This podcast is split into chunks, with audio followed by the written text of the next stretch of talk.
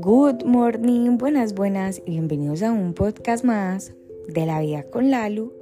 Gracias por estar acá, gracias por iniciar este día conmigo. Bueno, les voy a contar algo.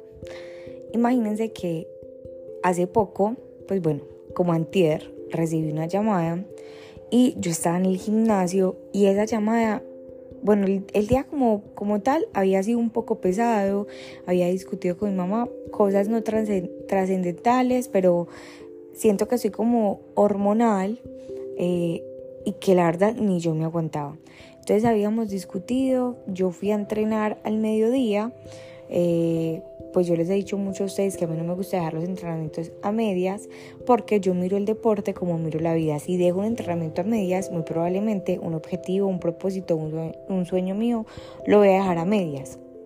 Entonces lo que yo hice fue quedarme en el centro comercial, me quedé trabajando y en la noche regresé a terminar el entrenamiento que había dejado a medias.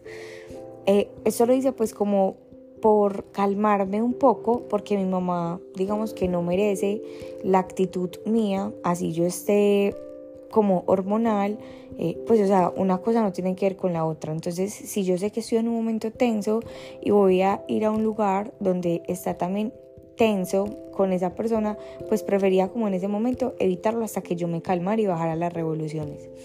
Cuando estaban terminando el entrenamiento, o sea, ya en la noche recibí una llamada que me sacó de control por completo y la verdad es que yo he trabajado, gestionado mucho ese lado de controladora porque en algún momento fui muy controladora con mis objetivos, con mis hábitos, o sea, nivel extremo y todos los extremos es malo.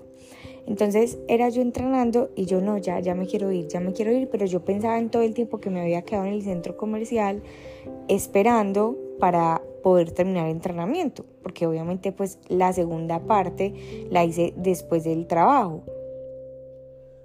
Cuando entró esa llamada y yo de una noté que me había descompuesto y que me había dado como ira, que tenía rabia, yo lo único que buscaba era sentir la emoción, o sea, validarla y decir sí. Me, ¿Por qué me molestó? Me molestó porque no estaba dentro de mis planes, porque no era lo que yo había planeado, porque, bueno, sí, pero tenía que ver algo más como con gestión. Entonces, era intentando yo salir de esa emoción para poder disfrutar el entrenamiento. La verdad, me demoré casi 13 horas para salir de la emoción porque fui a mi casa, me dormí y cuando me desperté yo seguía con esa emoción, pero resulta que cuando hice eso, lo que lo de la llamada, pues que era digamos como una tarea, de tarea, cuando hice la tarea me llevé una grata sorpresa. Y es que ese resentimiento o ese sentimiento no tan chévere que yo estaba sintiendo, nada que ver con lo que fue la realidad nada que ver con lo que viví. Y así se nos va muchas veces y nos pasa en la vida. Empezamos a poner prejuicios o a predisponernos por algo que va a pasar y cuando sucede, nada que ver con lo que nos habíamos imaginado.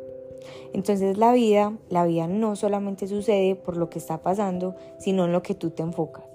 Claramente, si yo me enfocaba en todos esos sentimientos malucos que yo estaba sintiendo, todo lo que sucediera en ese momento, yo le iba a dar ese enfoque, en que iba a ser maluco, tragedia, ira, rabia. Pero si yo le doy otro enfoque, y no quiere decir que hayan sentimientos o emociones buenas o malas, no. Estoy diciendo es que el enfoque en lo que vayamos como enfocándonos en el momento o en el día a día, así mismo vamos a ir sintiendo y vamos a ir viviendo ese momento de la vida. Entonces la vida sucede de tres maneras cómo realmente está sucediendo, cómo te estás enfocando y cómo la estás recordando. Ninguna de las tres es la correcta, solamente suceden. Pero hay algo que podemos gestionar mucho más fácil y es en qué te estás enfocando, porque eso es lo que te está ayudando a ti a vivir el presente. Así que si hoy de pronto te levantaste como con esa sensación no tan buena, digo buena porque pues puede que para lo que para ti sea bueno, para mí sea malo, eso lo define cada uno, pero si te levantaste así como, no sé, como con ese sinsabor, tal vez no es que sea eso, sino que puedes verlo con otro enfoque a ver si sigue sucediendo lo mismo. Los amo, las amo, gracias por estar acá y nos escuchamos en el próximo episodio de La Vida con Lalo.